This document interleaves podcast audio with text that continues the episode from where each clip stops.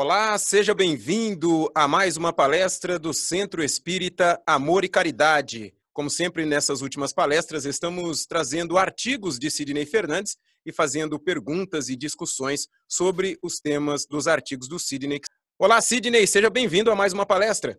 Que Jesus possa estar conosco em mais esse trabalho. Sidney, o artigo eh, que você escolheu para essa palestra tem um título muito interessante e para que os nossos amigos já ficassem a par né, eh, do pano de fundo dentro das nossas perguntas, você podia fazer aí um breve resumo para nós. E eu gostei muito do título desse artigo. Parabéns, viu, Sidney? O que faria Jesus, Sidney? Na verdade, essa expressão, o que faria Jesus em meu lugar, refere-se a um livro bastante antigo que vamos comentar durante a palestra, mas que também foi objeto de um trabalho muito importante de Richard Simonetti, do qual eu tive a honra de participar. Vamos falar de Jesus, vamos falar a missão que ele nos trouxe para a Terra como sendo a maior revolução registrada pela história universal. Sidney, a primeira pergunta para a gente começar o nosso aprendizado de hoje dentro dessa palestra: qual foi a maior revolução registrada pela história universal? Sem dúvida, foi a missão de Jesus. As altas autoridades do nosso universo reuniram-se duas vezes. A primeira foi quando a Terra deslocou-se da nebulosa, tornou-se a morada que nós chamamos hoje de planeta Terra. Uma outra ocasião que esta equipe se reuniu foi para programar a vinda de Jesus. E ele realmente trouxe para nós claridades através de seus exemplos e atos. Esta missão de Jesus, essa revolução espiritual, constitui para nós seguro roteiro de aperfeiçoamento da vida terrestre. Mas enganamos-nos ao pensar que esta vinda de Jesus não foi planejada seis mil anos antes, ele começou a enviar mensageiros e missionários. Emmanuel cita alguns exemplos, como é o caso de Vyasa, um sábio chamado Krishna Divapayana Vyasa, coletou essas verdades de diferentes fontes e as registrou num livro chamado Os Vedas. É o registro mais antigo que temos dos enviados de Jesus, desde os iniciados hindus, alguns milênios antes mesmo da vinda de Jesus, como depois Krishna, Buda e outros que vieram ao plano material para expor as suas verdades, preparando a vinda de Jesus. E com as verdades salvadoras, o povo recebeu a mensagem do amor. Havíamos tido antes a primeira revelação de Moisés. Jesus, depois de preparar a sua vinda com todos esses sábios, os profetas, trouxe para nós a sua verdade, as claridades divinas do seu amor desvelado e compassivo. Então, realmente, a maior revolução registrada pela história da humanidade foi a vinda de Jesus. Sidney, um lavrador, quando ele vai fazer a sua semeadura, né? Ele já, dependendo o que ele está plantando, ele já tem mais ou menos a noção do tempo em que ele vai fazer a colheita. No caso de Jesus, Sidney, com a sua semeadura, ele sabia que a colheita não seria breve? Sabia. Imaginemos falar em amor numa época em que a humanidade estava bastante distante desses sentimentos. Falar em amor ao inimigo, tolerância, respeito às leis, dizer em uma expressão simples de Jesus: tudo o que quiserdes que os homens vos façam, fazei-o assim também a eles. Essa expressão é revolucionária. E Jesus tinha plena consciência de que a humanidade não estava ainda preparada para assimilá-la assim de pronto.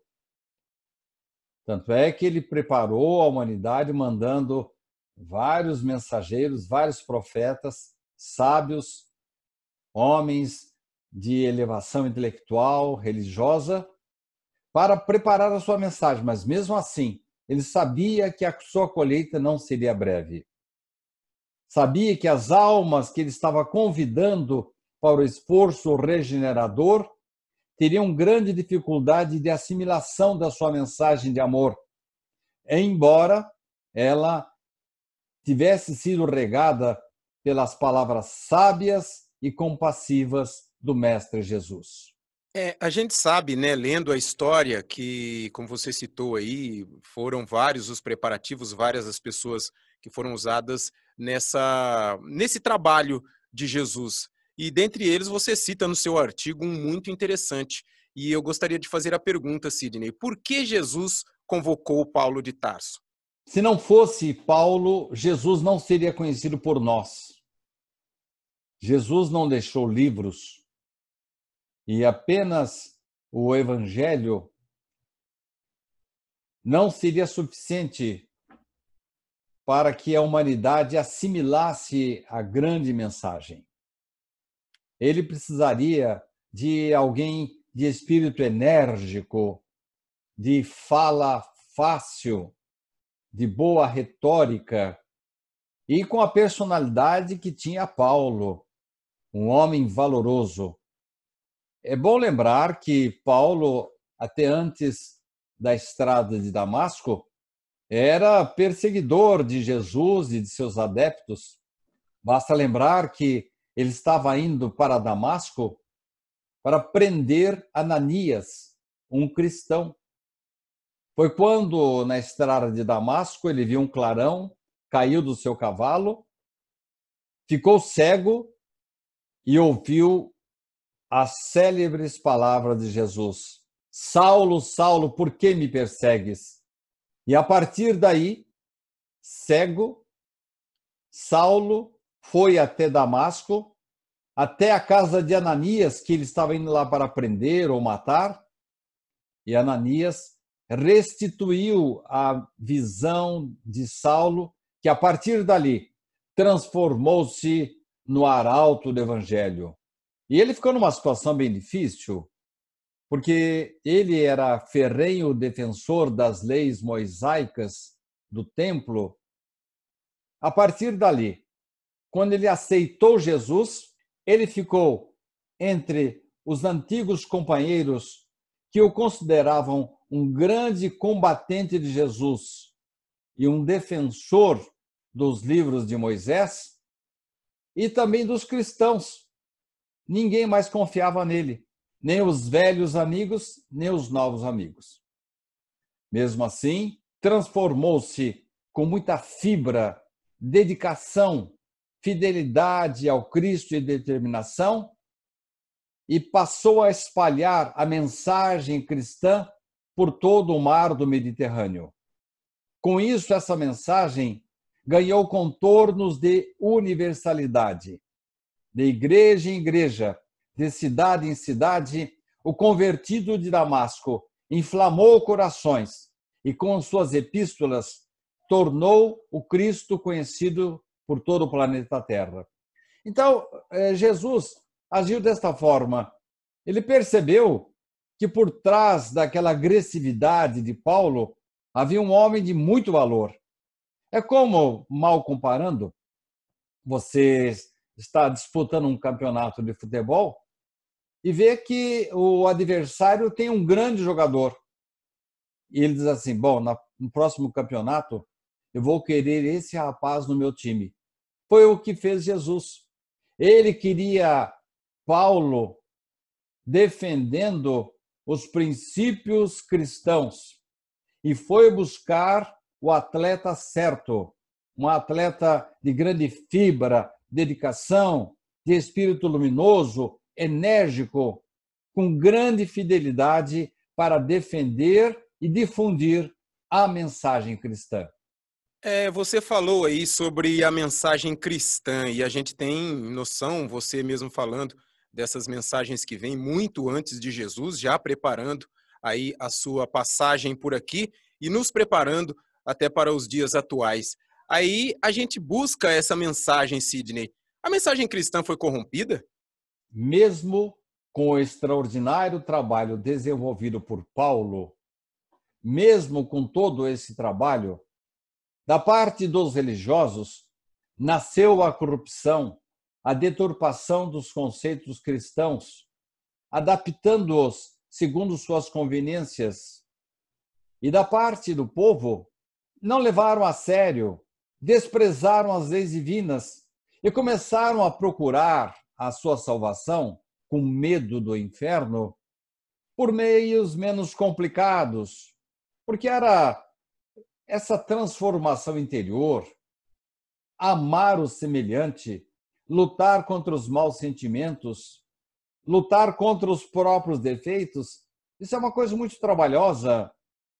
Então o povo começou a procurar maneiras mais suaves, menos complicadas para alcançar a felicidade depois desta vida, para evitar o inferno. Aliás, diga-se de passagem, Dante Alighieri ressuscitou a fé do povo, porquanto ele trouxe de maneira visceral, com detalhes, com imagens, com ilustrações, o inferno que era assim meio temido pelas pessoas, mas não era muito levado em consideração.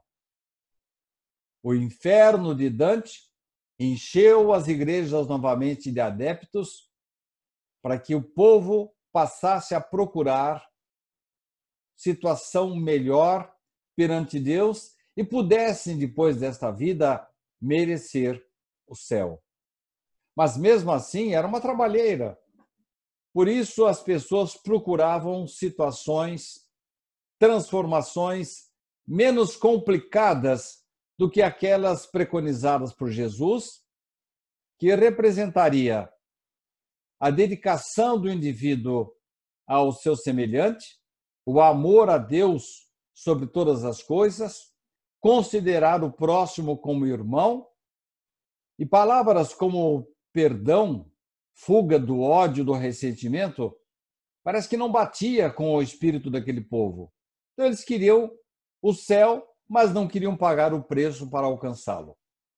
É, Sidney, é só um adendo dentro dessa sua resposta. Tem uma parte aí que você falou que da parte do povo, né, teve esquecimento, o desprezo pelas leis divinas. É, é, esse da parte do povo, a partir daí, houve um distanciamento do povo para com Deus? Porque a gente vê que, voltando um pouco mais no tempo, parece que o povo, no seu pensamento, no seu jeito de viver, eles eram mais próximos de Deus. Não que Deus tenha se distanciado do povo, mas o povo procurou dar passos um pouco mais distante do, do ser divino. Você acredita nisso, não? Sem dúvida, com a presença de Jesus, criou-se uma nova perspectiva. Aquele meigo rabi estava trazendo uma notícia extraordinária. Não mais aquele pai vingativo preconizado por Moisés na lei que dizia olho por olho, dente por dente. Mas Jesus trouxe a figura de um pai compassivo, misericordioso, e ele mesmo chamava-o de pai. Não era mais o severo ditador preconizado por Moisés, que na sua época ele teve razão de ser, de agir desta forma, porque era a única maneira, colocando medo no povo. Mas Jesus trouxe uma nova era, trouxe um Deus amoroso, misericordioso. Aliás, muitas das coisas que são trazidas pelas atuais religiões não batem com essa imagem amorosa que Jesus trouxe de Deus. Quando se fala, por exemplo, em inferno eterno, quando se fala em penas irremissíveis, não bate com a imagem que Jesus passou de Deus. Então, durante os tempos, as pessoas até que se esforçaram, mas falou mais alto o interior de cada criatura. E elas, convidadas a seguir os passos, os exemplos de Jesus, nem todos se sentiram competentes para isso. E começaram a procurar aí saídas diferentes, que não era exatamente o que Jesus havia trazido. Sidney, você falou aí agora né, sobre saídas diferentes e você sempre cita essa, esse tipo de coisa, né? Aí eu gostaria que você explicasse para quem está nos ouvindo ou nos assistindo agora o que são indulgências, Sidney. O princípio da indulgência até que foi nobre. Muitas pessoas efetivamente arrependeram-se dos crimes que haviam cometido aqui na terra. Elas acreditavam piamente que os seus atos, os seus pecados, não lhes traria coisa boa depois da morte. Então procuraram realmente os religiosos. E os religiosos de boa fé até que deram conselhos. Olha, meu irmão, você vem aqui, faça a sua confissão, mas seja útil, faça alguma coisa para as pessoas. E naquela época, o distanciamento social era muito grande. Cerca de 10, no máximo 20% das pessoas tinham dinheiro, tinham poder, tinham propriedades. Os demais passavam fome. Você não está vendo ali aquelas viúvas estão sofrendo, passando fome, vá lá, ajuda aquelas pessoas. Com isso, você estará fazendo a revisão dos seus pecados. E aí, essas pessoas muito ricas não queriam ter contato com essas pessoas pobres e davam dinheiro na mão dos sacerdotes, que no começo, efetivamente, fizeram um trabalho maravilhoso. Aliás, resquícios desses trabalhos nós vemos até hoje. Durante muito tempo, por exemplo, os hospitais ficaram nas mãos dos religiosos. Então, eles criaram orfanatos, criaram abrigos de velhos, criaram melhores condições para as pessoas, para diminuir um pouco o sofrimento do povo. Mas aí, os nobres, os poderosos, passaram a utilizar-se dos sacerdotes para pagar os seus pecados. Foi quando nasceram as indulgências. E, de uma certa forma, elas foram institucionalizadas. Vários papas estimularam essas indulgências. A indulgência foi um mecanismo criado em meados da Idade Média. Consistiam na remissão completa dos pecados cometidos, através de pagamento monetário. Após adquirir uma indulgência, o comprador estaria com seu lugar garantido no céu. Isso trouxe um escândalo muito grande para os homens de bem. No século XV XVI, por exemplo, é, a indulgência foi muito criticada na Inglaterra, por exemplo, por John Wycliffe. Na Boêmia, por Jan Hus. Já no século XVI, um monge alemão chamado Martinho Lutero, esse aí virou a mesa de uma vez, porque o Papa Leão X passou a distribuir uma tabela de indulgências. Então, se você tinha cometido um assassinato, você tinha que pagar tantos reais. Se você tinha cometido adultério, tantos reais se você tinha cometido tal pecado e assim por diante. Martinho Lutero, ele escandalizou-se. Vocês estão vendendo o céu? E ele, que era católico, teve o seu protesto ouvido pela Inglaterra, pela Alemanha inteira, criou-se a partir daí a Igreja Anglicana e surgiu o protestantismo, de onde derivam hoje todas as religiões evangélicas. Indulgência, a princípio criada para facilitar aqueles que haviam cometido muitos pecados, que eles pelo menos pudessem partir desta vida compensando um pouco os males que haviam cometido, mas ela foi, vamos dizer assim, deturpada também. A ponto de, quando se chegava numa praça, eram dois elementos mandados pela igreja da época.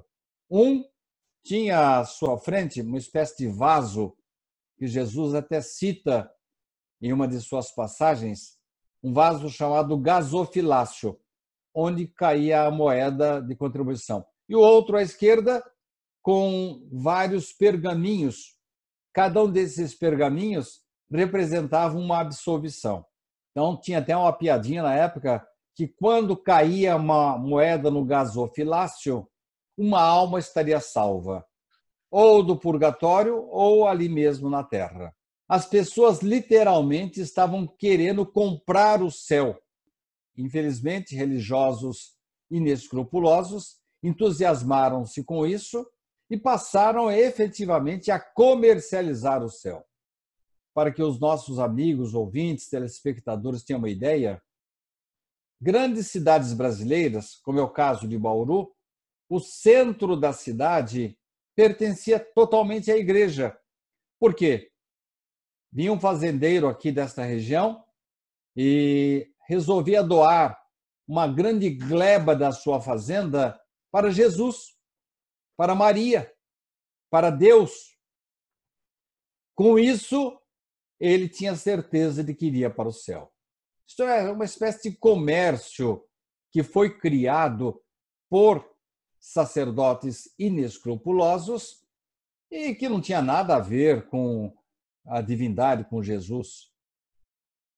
Tanto é que até hoje, grande parte do centro da cidade de Bauru e outras cidades do Brasil ainda pertencem à igreja, que com o passar do tempo criou alguns mecanismos para fazer locação, para trazer rendas para a igreja, porquanto era muita terra é, para as quais elas, a igreja não tinha assim como trabalhar, destinar e criar novas obras.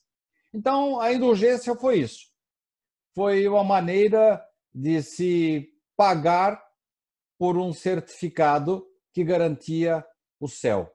E o mais triste dessa história que irmãos que levantaram-se contra a indulgência, principalmente Martinho Lutero, no século XVI, dele originou-se o protestantismo. E do protestantismo surgiram várias religiões que, infelizmente, nos dias atuais, no século XXI, ainda de uma certa forma, vende as indulgências.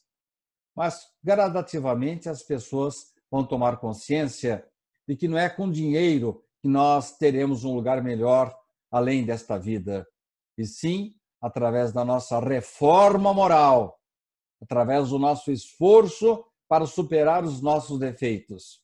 E vamos tomar consciência também de que não há infernos irremissíveis não condiz com a bondade, com a misericórdia do Deus que Jesus nos trouxe.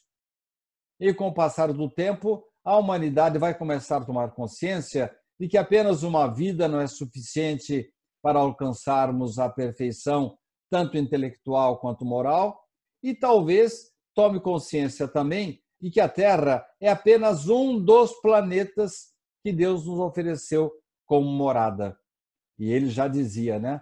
Na casa do meu pai há muitas moradas. Mas isso é com o passar do tempo. A doutrina espírita nos esclarece esse respeito e está aí para quem queira aprender e aplicar na sua própria vida para alcançar melhores níveis evolutivos. Sidney, você acabou meio que quase respondendo uma pergunta que eu gostaria de fazer ainda dentro dessa questão da indulgência.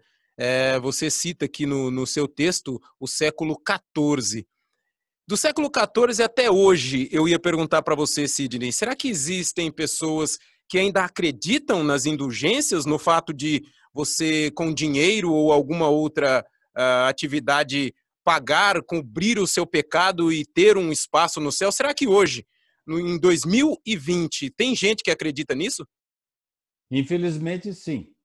Há religiosos inescrupulosos que fabricam é, manuscritos, colocam lá cruzes e dizem que ela foi assinada com o sangue de Jesus, vendem inclusive é, pedaços de ossos atribuídos à crucificação. E, tempos atrás eu vi um caso aí de uma pessoa que estava com várias canetas é, numa cesta e ela estava vendendo as canetas abençoadas, dizendo que quem comprasse a caneta passaria em qualquer concurso. Enfim, há sempre algum espertalhão que vai arvorar-se em representante dos santos, de Jesus, de Deus na terra, para ganhar dinheiro diante da inocência das pessoas. Vou citar um caso aí que aconteceu com uma amiga minha, de uma cidade em que eu fui fazer palestras, em que ela me contou, eu vou resumir o comentário dela, de um indivíduo que comunicou-se no centro espírita revoltado porque ele havia comprado o céu e não havia encontrado. E voltou aqui para a Terra para tomar satisfações com um indivíduo que havia lhe vendido o céu. E ele foi até objeto de é, uma cena ridícula lá na espiritualidade. O indivíduo dizendo: Eu comprei o céu. Que rapaz, você pensa que é fácil assim? Você tem que se reformar, se melhorar. Para encurtar a história, essa mesma amiga que acompanhou numa sessão em que espírita, em que manifestou-se esse homem revoltado porque não havia encontrado o céu que ele havia comprado, tempos mais tarde ela é procurada por aquele que havia vendido o tal do pergaminho.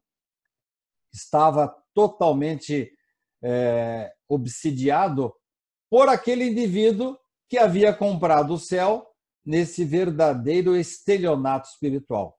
Então, ninguém prejudica outra pessoa e fica incólume a lei de causa e efeito vem mais cedo ou mais tarde. Sidney, é, na sua resposta, você citou alguns nomes, né, como John Wycliffe, John Huss e o Martinho Lutero.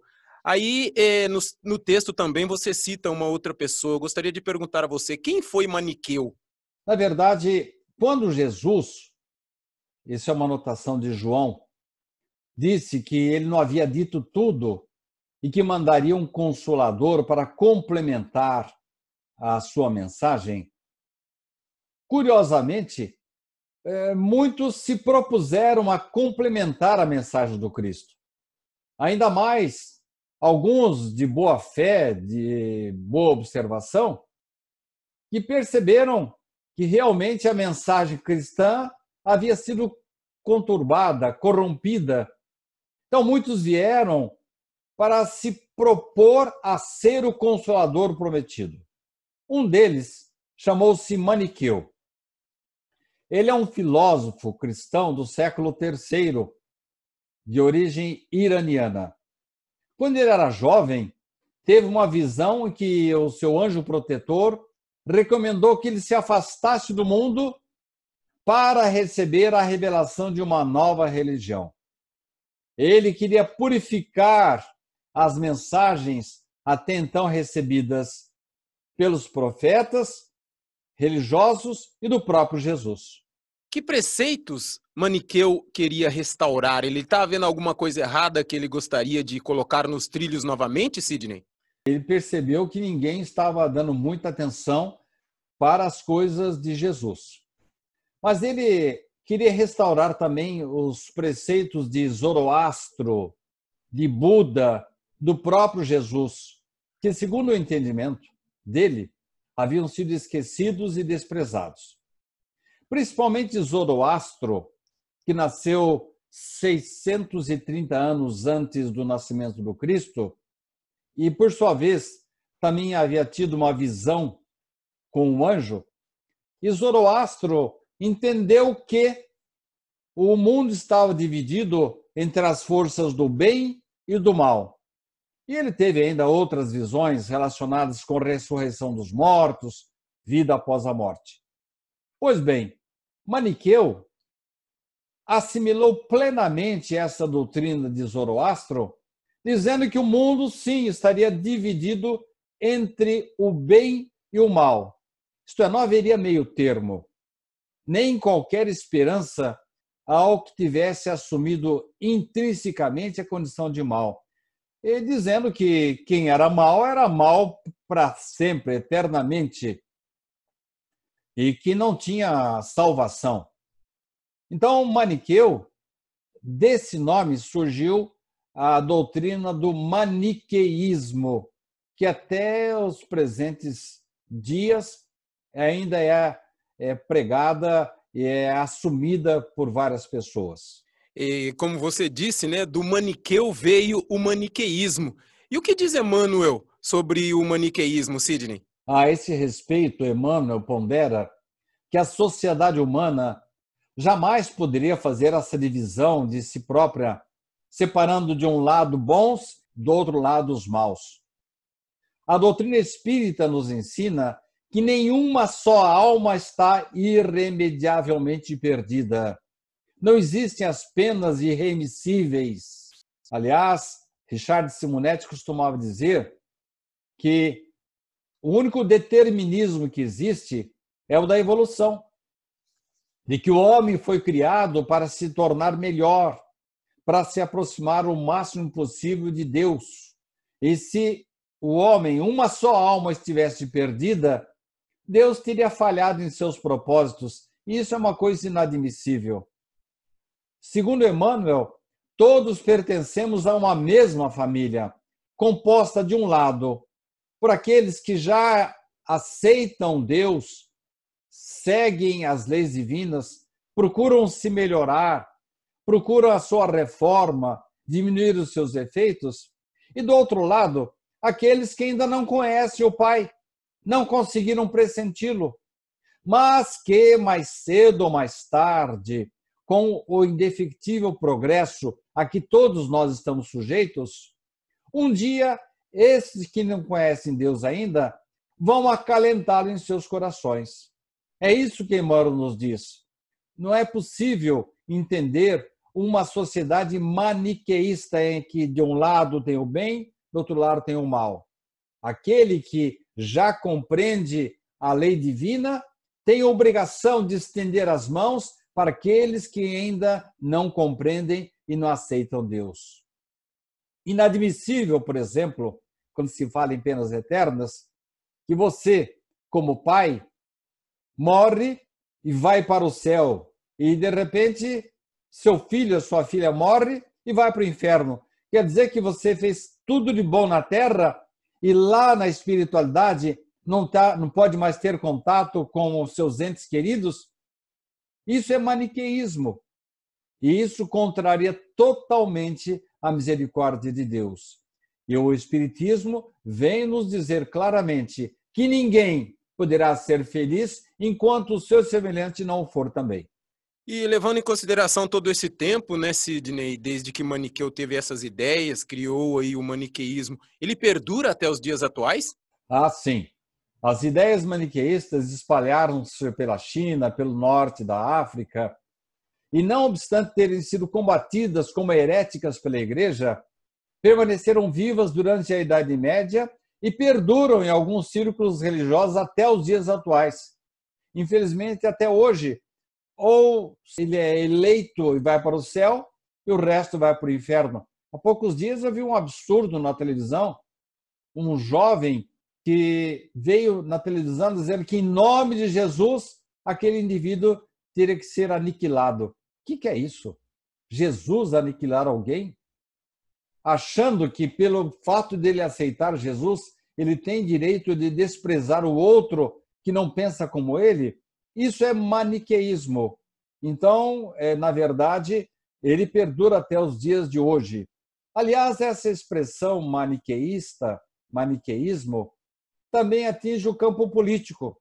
E quando nós discordamos de alguém e só vemos os seus defeitos e achamos que aquela criatura é irrecuperável, sem cogitar de suas qualidades, Isso é pensamento maniqueísta. Aliás, Santo Agostinho foi durante um tempo maniqueísta, mas depois ele aceitou a doutrina cristã e, diga-se de passagem, também aceitou os princípios reencarnacionistas e passou a cogitar, a defender a ideia de que toda noite nós deveríamos pensar nos nossos defeitos para nossa melhoria moral, mas sem deixar de estender as mãos para aquele que ainda estava, entre aspas, no pecado. Isso, isso posto, né, Sidney? A moral do Cristo seria o único antídoto contra o radicalismo do bem e do mal? Nós temos muitos profetas, muitos filósofos que trouxeram mensagens extraordinárias. Mas, se bem notarmos, todas elas têm como base a doutrina cristã. A única maneira de quebrarmos a barreira do radicalismo que dividiu a humanidade em dois rebanhos, bons e maus, será com a recuperação da moral de Jesus. Recuperar a moral do Cristo. E a moral do Cristo não é complicada. Diz André Luiz que com 10 minutos de leitura do Evangelho, teremos um roteiro para a vida toda. E esses minutos deverão ser reduzidos a alguns segundos diante deste enunciado: Tudo o que quiserdes que os homens vos façam, fazei-o assim também a eles. No seu artigo também, Sidney, você cita o pastor Maxwell. Fale um pouco sobre ele para que nós possamos conhecê-lo também. No final do século XIX, mais precisamente em 1896, um escritor chamado Charles Sheldon publicou a história do reverendo Henry Maxwell. E ele, esse reverendo, diante da chegada de um indigente na sua igreja, ele chega para todos os componentes da sua congregação que estavam desprezando esse indigente e pergunta para eles: Em meus passos, o que faria Jesus por este homem? Esta fundamental pergunta, feita lá atrás, no século XIX, atravessou os séculos e chegou até os dias atuais. No, no, início né, da nossa palestra, você falou sobre o Richard, também sobre essa frase aí, Sidney. Quer dizer que o Richard se inspirou no Sheldon? Sim.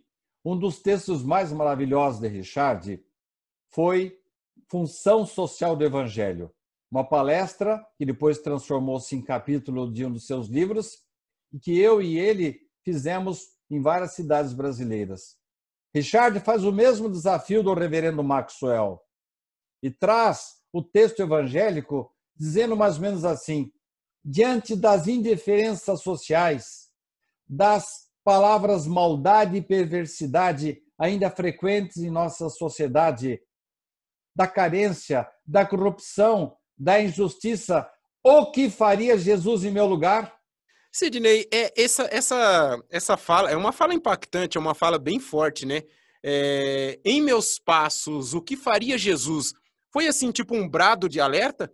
Essa instigante indagação teve, sim, objetivo de emitir um brado de alerta ao indivíduo diante das situações da vida, convidando-nos a seguir os passos do Cristo e buscar uma maneira melhor de viver. A uns, esse convite soou como estímulo à caridade, a outros, como impulso para lutar pelo resgate dos oprimidos. Para todos, esse alerta de Richard Simonetti representou um chamado à transformação pessoal. Será sempre, contudo, um questionamento sobre como temos aproveitado as oportunidades que Deus nos concedeu nesta existência. E se não seria o caso de abrirmos mão daquilo que nós achamos de mais valioso, mas em favor de um bem maior. Simonetti, portanto, evocou Jesus como testemunho ocular dos passos humanos, transmitindo-nos valores de solidariedade, desapego para todos nós que ainda estamos emaranhados nas teias do isolamento e do egoísmo. Aí também dá para fazer aquela pergunta, né, Sidney? O que faria Jesus em nosso lugar? Jesus, quando nos convidou a orar, pelos que nos perseguem e caluniam, não foi uma mera retórica. Na cruz, ele já disse assim: perdoem esses pobres coitados aí, eles não sabem o que fazem. Você sempre fala das pessoas no final da noite ali fazer aquela reflexão, né, Sidney? Caberia essa pergunta, né? Em meu lugar, o que faria Jesus? Em cada situação da vida, nós precisamos treinar a demonstração das marcas do Cristo. Os padrões educativos que Jesus nos legou podem ser aplicados em todas as situações, em todas as particularidades do relacionamento social. Emmanuel nos ensina que nós podemos encontrar as marcas do Cristo nos mais diversos quadros, no trabalho, na simplicidade, no pecado, na pobreza, na alegria, na dor, em qualquer situação, em cada posição da vida e nas ações mais comuns, vamos encontrar os registros de Jesus. E não tem como fugir, né, Sidney? A gente sempre se pergunta, né? O que diz Emmanuel? Ele nos fala que, diante do maniqueísmo, dos extremismos, devemos a cada noite, como você já citou Santo Agostinho, passar em revista as pequenas experiências que partilhamos na estrada vulgar.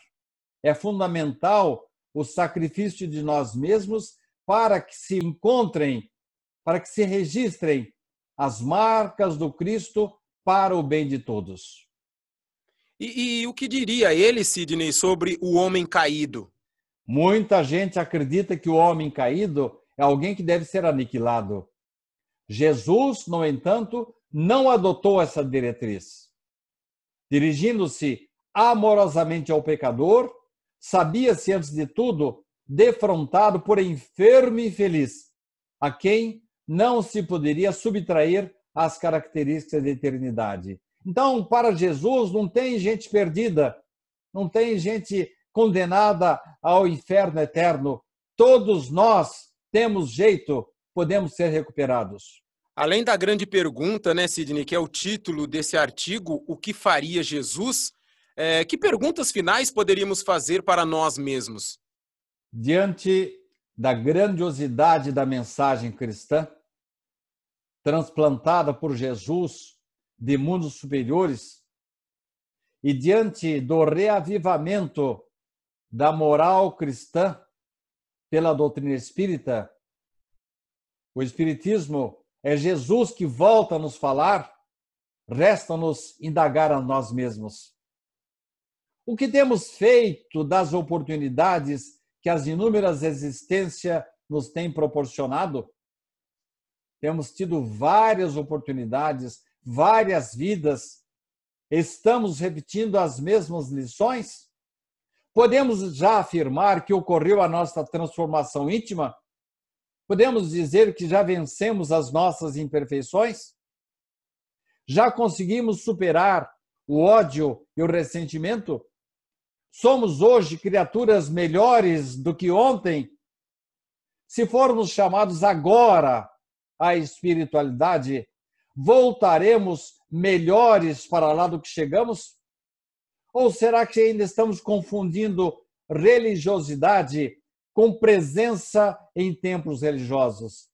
Basta ir ao centro espírita? Basta dizer, bater no peito que é evangélico, ou que é católico, ou messiânico?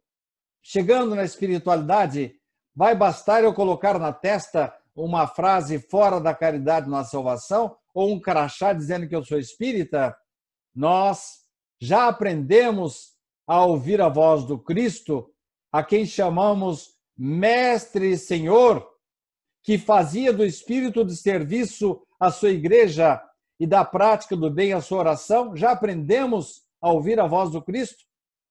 E, finalmente, a pergunta que não quer calar: já estamos colocando Jesus em nosso lugar e fazendo exatamente o que ele faria em idênticas circunstâncias?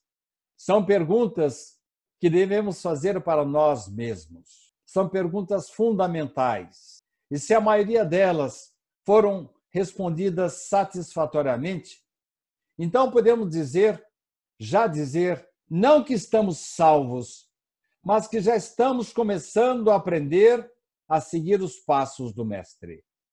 Quando colocamos Jesus como nosso exemplo, nosso protótipo, e passamos a nos questionar diante da vida, dos nossos pensamentos, das nossas atitudes, o que faria Jesus em meu lugar? A partir daí, com a nossa reflexão, nós teremos um grande aliado na nossa consciência para nortear os nossos passos, as nossas palavras, as nossas atitudes e, com isso, dar continuidade ao nosso processo evolutivo, sem jamais esquecer que ninguém consegue a felicidade sozinho. Teremos que aprender a estender a mão para que o próximo prossiga conosco. Ninguém egoisticamente vai sozinho para o céu. Todos nós fazemos parte da família universal.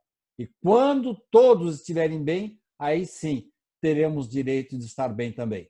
Gostaríamos de agradecer a vocês que nos assistiram, a vocês que nos ouviram por nos acompanhar em mais uma palestra, em mais esses momentos de aprendizado.